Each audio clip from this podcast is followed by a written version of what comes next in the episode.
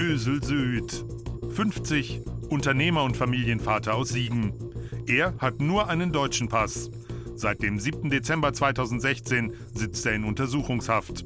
Er verkauft in der Türkei Solaranlagen, machte sich auch nach dem Putschversuch eigentlich keine Sorgen. Im November flog er in die Türkei. Auf einmal konnte ihn seine Frau nicht mehr erreichen.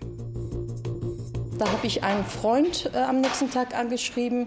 Er wollte eigentlich nach Aserbaidschan, um einen Vertrag äh, zu unterschreiben. Ich dachte, er ist in Aserbaidschan. Sie steht der Gülen-Bewegung nahe. Von ihren Bekannten erfährt sie, dass ihr Mann wohl auch deswegen am Vorabend festgenommen wurde.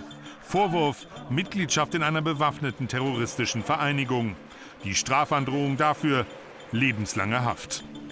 Die deutsche Botschaft hat erst seit kurzem wieder Kontakt zu Söğüt. Neben ihm und Dennis Yücel sind noch vier weitere Deutsche in türkischer Untersuchungshaft.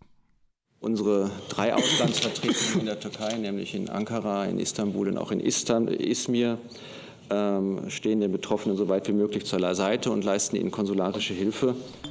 Ösel Söğüt, einer von zwei Häftlingen ohne doppelte Staatsbürgerschaft, ist körperlich unversehrt. Das weiß seine Frau jetzt, sonst aber nichts.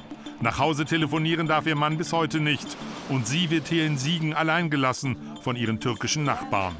Die Beschuldigung als äh, Gruppe, also Mitglied einer Terrorgruppe zu sein, das ist beängstigend. Da haben viele Angst.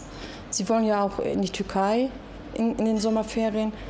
Deswegen halten alle Abstand von uns. Mich unterstützen viele deutsche Freunde. Ähm, ja, bei der türkischen Gemeinde ist es sehr ähm,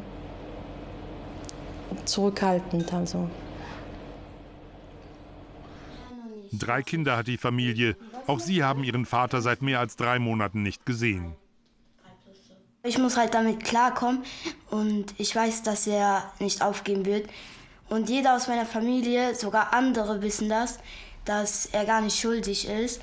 Auch wir bekommen keine Auskunft aus Ankara über Özil Söğüt, der seit mehr als drei Monaten ohne Anklage in der Türkei in Haft sitzt.